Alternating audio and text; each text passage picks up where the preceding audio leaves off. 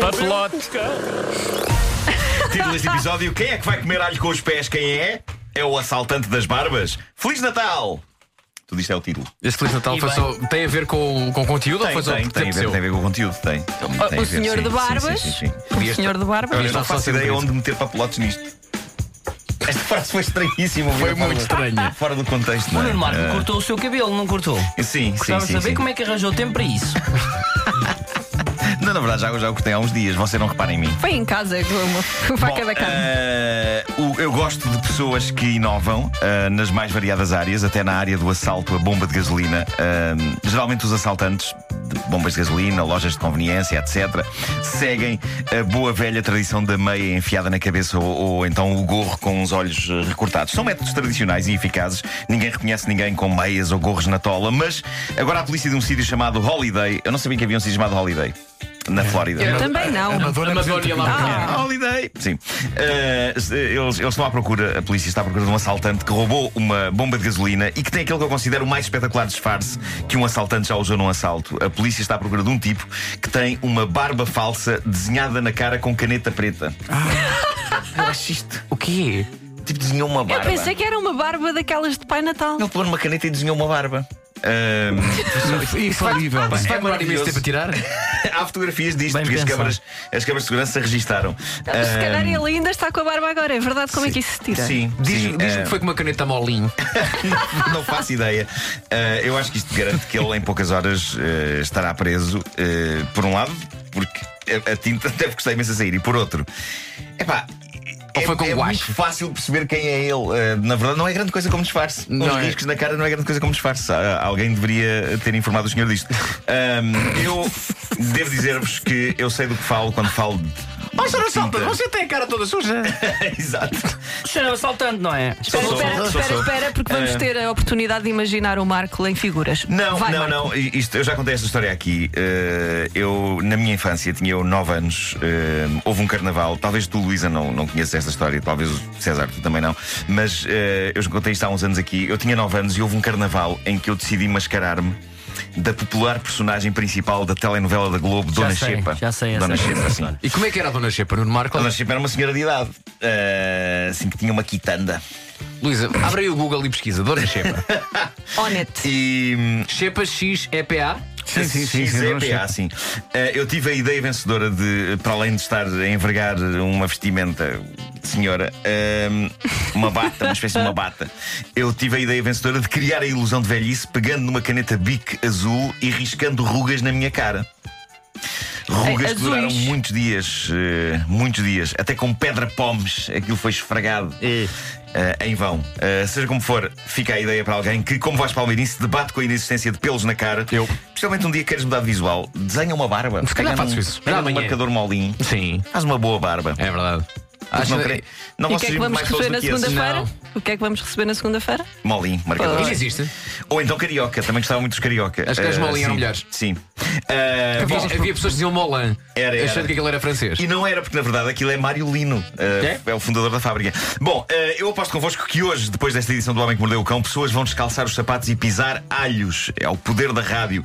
É provável que algumas dessas pessoas sejam vocês, caros colegas, eternos, calhar eternos curiosos Mas aqui, aprendizes da há por escola aí da vida. vampiros. Andam por aí Mas vampiros. porquê é? assim. que haveríamos de pisar alho? O que se passa é que a revista Popular Science, obrigado por essa pergunta, Vasco, eh, publicou um artigo que eh, diz que sim, é possível, o ser humano consegue saborear alho com os pés. Repito, saborear alho com os pés. O alho não toca sequer na boca.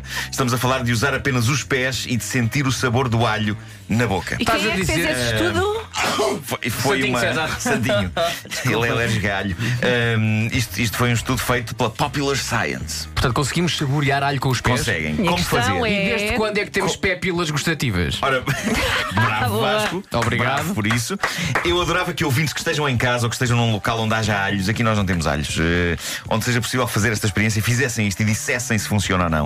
Ahm, primeiro têm que cortar um pedaço de alho fresco ao meio, depois vão para uma outra divisão da casa que não cheira a alho.